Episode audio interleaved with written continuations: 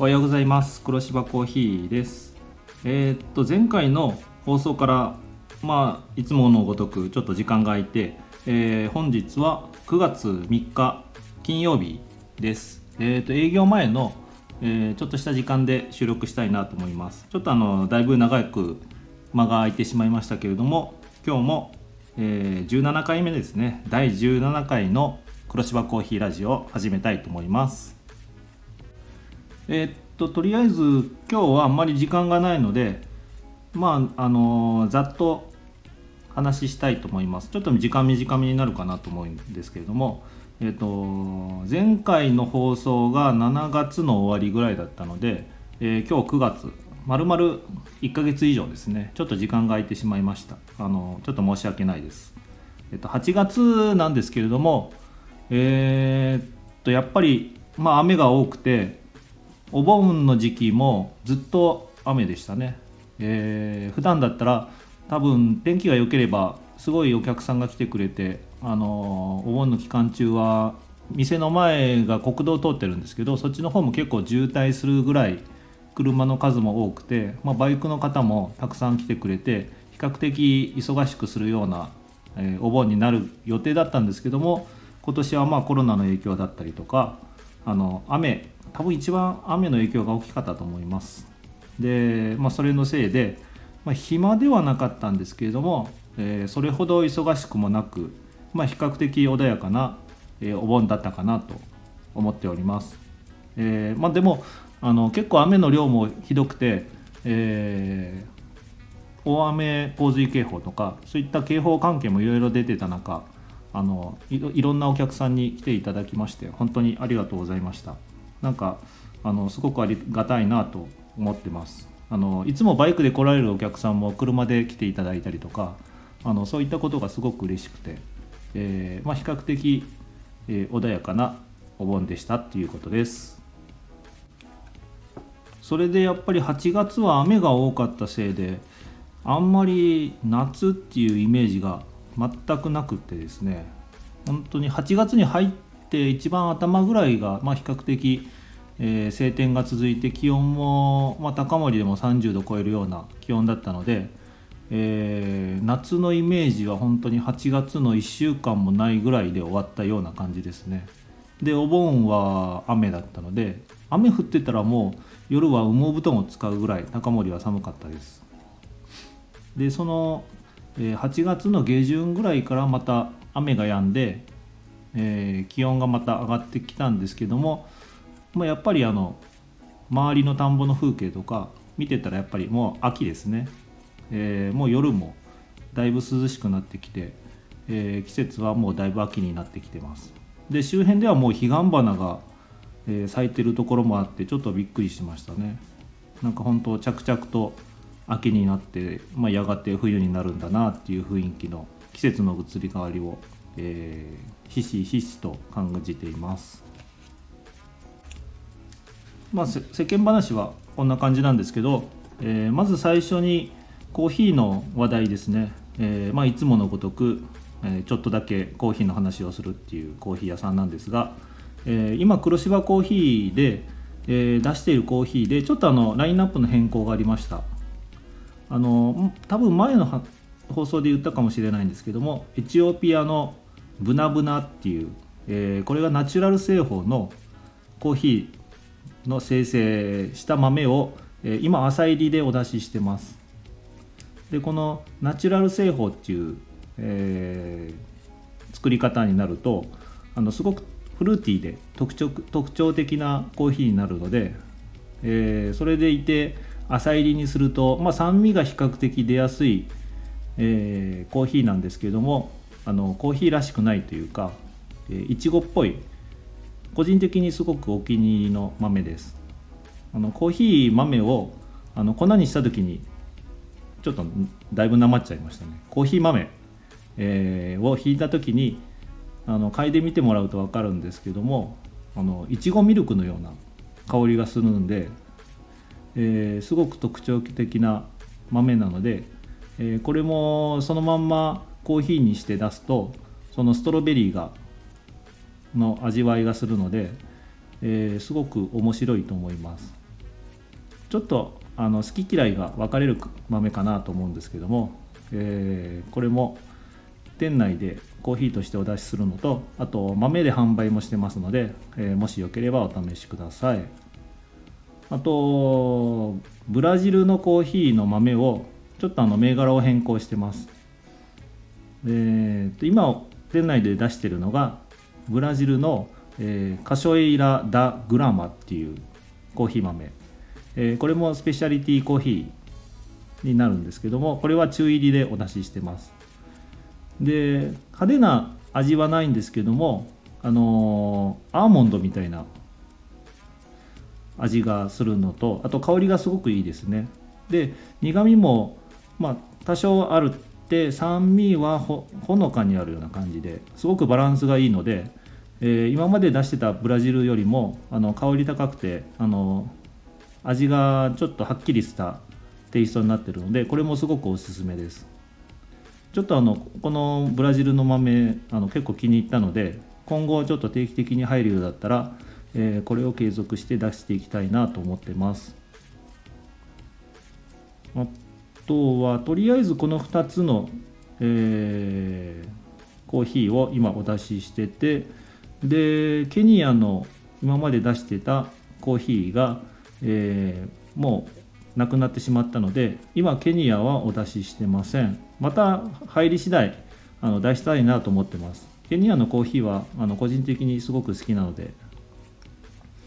また出す時はお知らせしますのでよろしくお願いします。なのでとりあえず今出している、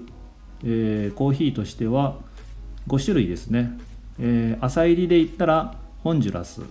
とあの先ほど紹介したエチオピア。で、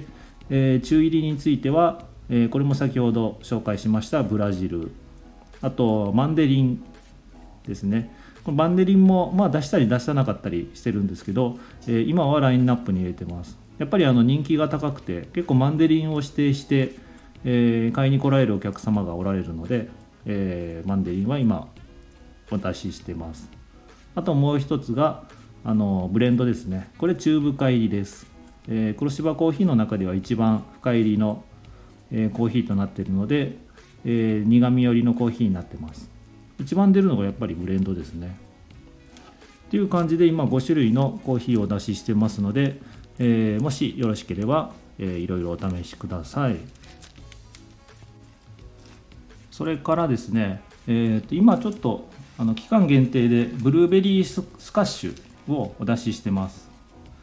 あのー、実際にブルーベリーをあの購入してきて、えー、それをあの店内でえー、うちの奥さんがあのジャム状にしてそれを炭酸で割って、えー、ブルーベリーのスカッシュとしてお出ししてます。で、えー、比較的自分で飲んで、まあ、甘酸っぱくてあのすごく美味しいです。あとちょっと感じたのがあのやっぱりブルーベリーっていうとあのブルーベリーガムの味が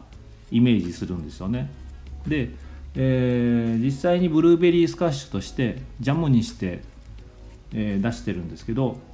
ブルーベリーガムの味はそんなにしないです。あれはやっぱり何かしらあの添加されてるというかいろんな味が足されてるような感じですね。で一度あのカシスのシロップがあるんですけどもそれを使ってちょっと作ってみたらあのまんまブルーベリーガムの味になったんですよね。なので多分ブルーベリーとカシス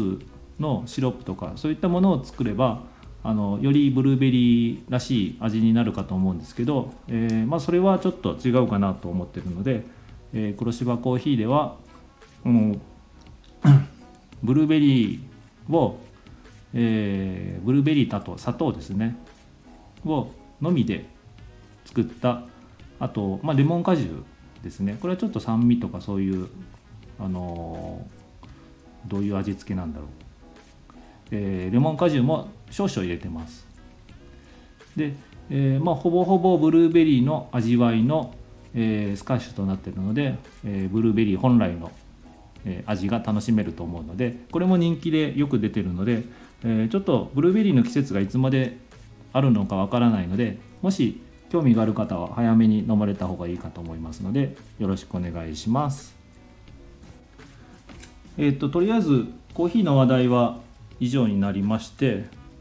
まあ、コーヒー以外の話題で、まあ、そっちの方がいつも長く時間とって喋ってしまうんですけど今日はちょっと個人的に好きな音楽の話をしたいなと思ってます。えー、たまにあのお客さんと音楽の話だったりとか、まあ、あのラジオに投稿する時あの音楽の、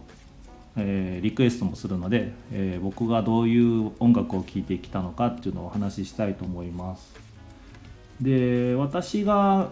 昔から来てあのよく聴いているのが、まあ、基本的に洋楽が好きだったんですけどもその中で、まあ、ラップっていうあのとてもマイナーなジャンルかなと思うんですけど、えー、ラップをよく聞いてます、まあ、いわゆる日本だったらヒップホヒップホップとか、えー、そういった感じで紹介されるんですけども、えーと、ヒップホップっていうのは、まあ、文化の、えー、総称というか、えー、そういったジャンルで使われる名前がヒップホップっていうなので、えーまあ、ストリートアートとか、えー、あとファッションとか、まあ、よく言う b ボーイっていうんですかね、えー、そういったファッションとか、まあ、音楽とかそういう文化を含めたものがヒップホップっていう定義みたいですね。でその中でラップっていうのがあの音楽の音楽に特化した、えー、ジャンルですね。まあ、あの喋るように歌うとかそういったあのライムっていう韻を踏んで、えー、歌詞を作ってそれをビートに乗せてえライムするっていうんですけどそういうことをすることをラップっていう風な、えことだったと思いますちょっと間違いがあったら申し訳ないんですけども、え私はそういう風に思ってますなので、えここではラップっていう風な表現をしますけれども、え昔からラップが好きで、えよくラップの CD ばっかり聴いてますね。多分一番最初に聴き始めたのが二十歳ぐらいからですかね。それまでは多分普通に洋楽のロックとか今一般的なメジャーな、えー、洋楽を聴いてたんですけどもなぜかラップにはまってしまってそれ以降はほぼラップばっかりですね。日本語ラップも途中何度か聞き出したんですけど、まあ、最終的に今も継続して聞いてるのは洋楽のラップです。で英語は全くわからないので完全に雰囲気で弾いてます。でまずラップっていうのが、えー、まあアメリカがメインなんですけどそのアメリカの中でもそのいろんな地域で分かれてるんですけども一般的に言われてるのがあの西海岸と東海岸とあと南部っていう風な一応あの3種類3地域というか西と東と南で結構全然音楽性が特徴があって、えー、それぞれ、えー、アーティストもその地域ごとに、えー、いてでビートも全然違うし、えー、雰囲気も違うっていう風な感じで分かれてます。で僕がよく聞いてたのは、えー、ウエストサイドっていう西海岸ですね。アメリカの西側のカリフォルニアとかあのそっちの方が一番メジャーというか、えー、西海岸の方のあのラップをよく聞いてました。で多分聞いたことある人がいるかもしれないですけども、えっと、西海岸で言ったら、えー、まあ、アーティスト名で言ったらスヌープドッグだとか、まあ、あの NWA 多分この辺からはもう昔からのアーティストなので最近のちょっとそのラップの状況とかほとんど知らないんですよね。僕が知ってるのは多分2000年ちょっと過ぎぐらいまでですね。最近は全くあの終えてないので、えー、今結構ニューヨークの方とかブルックリンドリルとかよく聞きますけどそういったあのよく聞くトラビス・スコットとかえー、ポップスモークとかっていうの名前をよく聞くんですけどこの辺は正直あんまりよくわからないです。でなのでちょっと今から話するのは、まあ、2000年ぐらい、えー、それより前の、え、アーティスト、まあ、今もいる人はいっぱいいるんですけどその辺の話をしたいなと思ってます。で西海岸で言ったら先ほど言ったスヌープドッグとか NWA NWA はもうかなり昔から、えーまあ、西側を語るにしては最重要グループですね、えー、これから派生した音楽だとかアーティストとかものすごいたくさんいるので、えー、まあ、元祖と言えるような、えグループです。あとはあのドッグパウンドとか、えー、2パックとか、えー、それこそ E40 とか E40 はそうですね西か西ですね。あとはまあメジャーなのかマイナーなのか分かんないですけど、えー、メッシンワーブとか、えー、まあ切りあの話し出したらキリがないんですけど、まあ、この辺が西海岸ですね。で、えー、東海岸、えー、こっちの方は基本的にニューヨークとかその辺の地域の、えー、がメインになった音楽で、まあ、ニューヨークだったら JG とかギャングスターとかあと DITC とかそれ以外だったらまあいくらでもいるんですけど、まあ、メジャーで言ったら僕が聞いてるのはまだまだたくさんいるんですけどその辺ですかね。あとはバッドボーイズとかこの辺はレーベルの名前とかなんですけどもそういった感じになってで南部のサウスについてはえー、これはよく聞いてたのがグッディモブとかノーリミットっていうこれもレーベルの名前とあとキャッシュマネーとかこれもレーベルの名前で、えー、あとはこれも南部で言ったら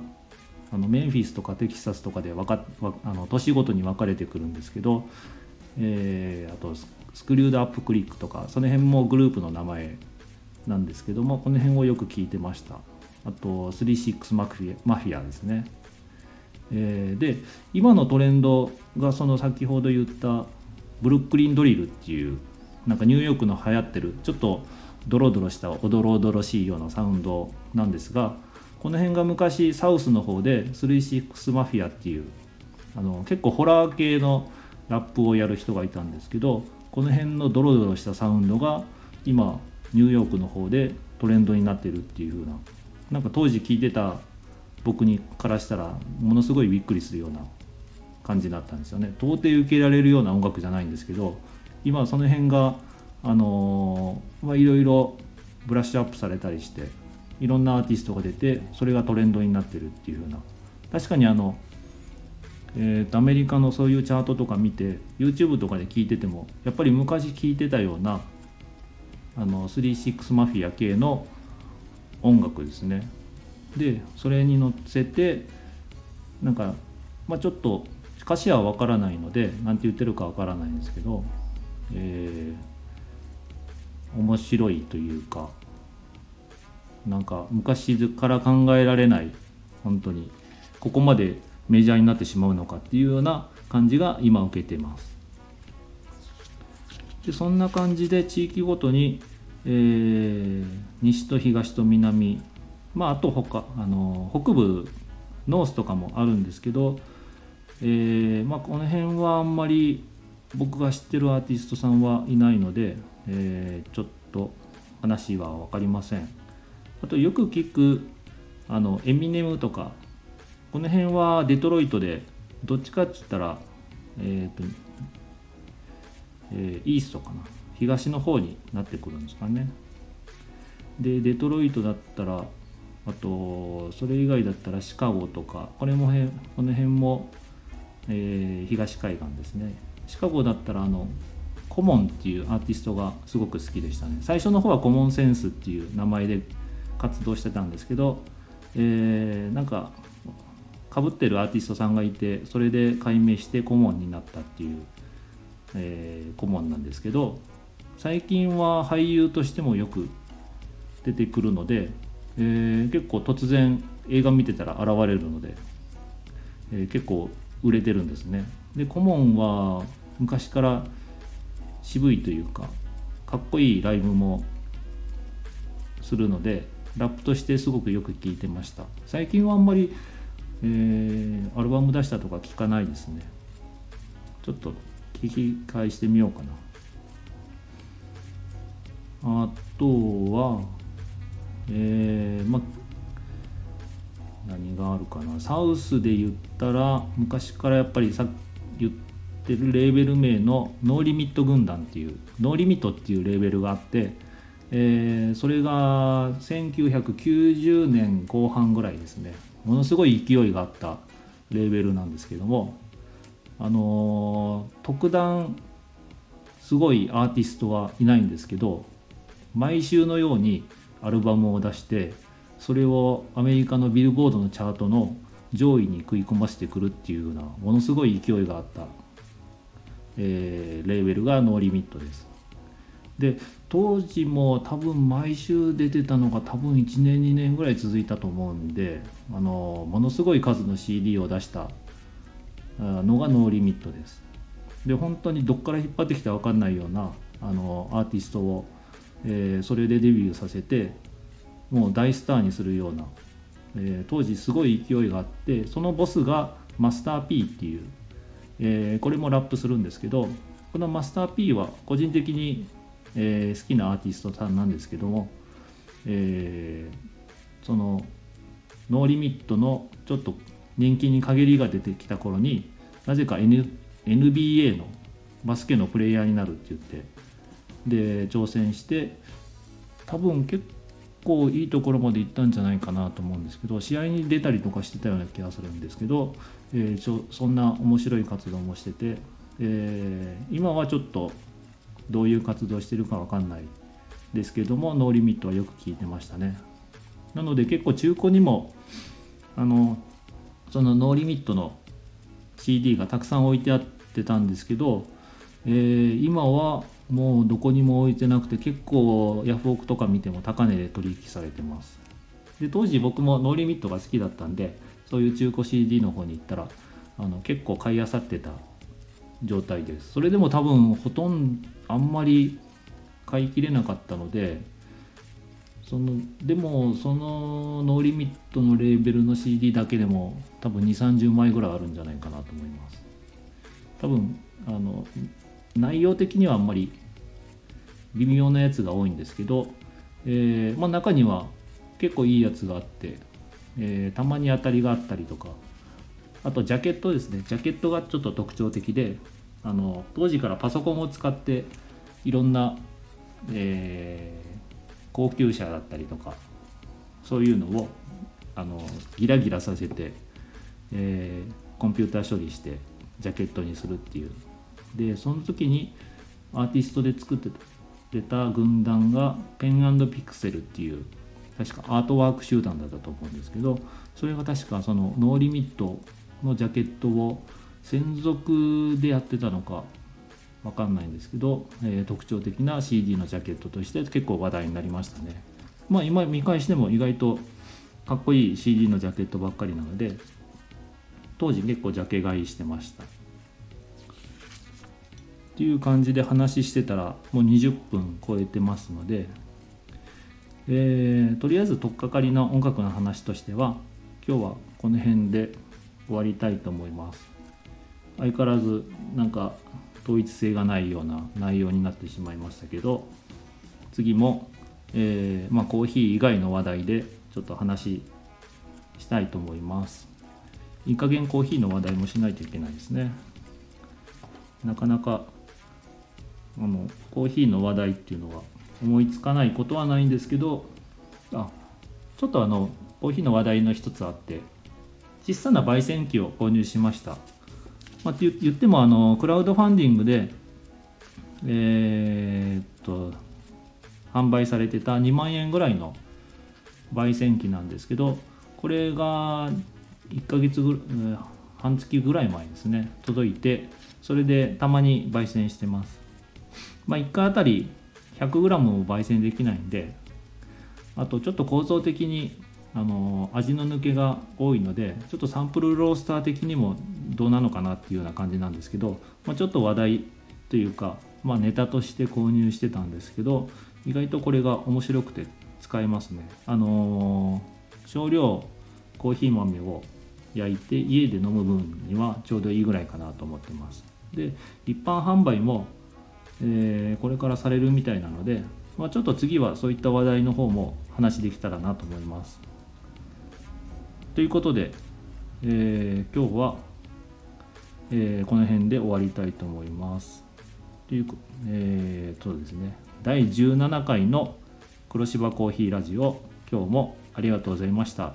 なんかすいません、こんな感じになってしまって。またよろしくお願いします。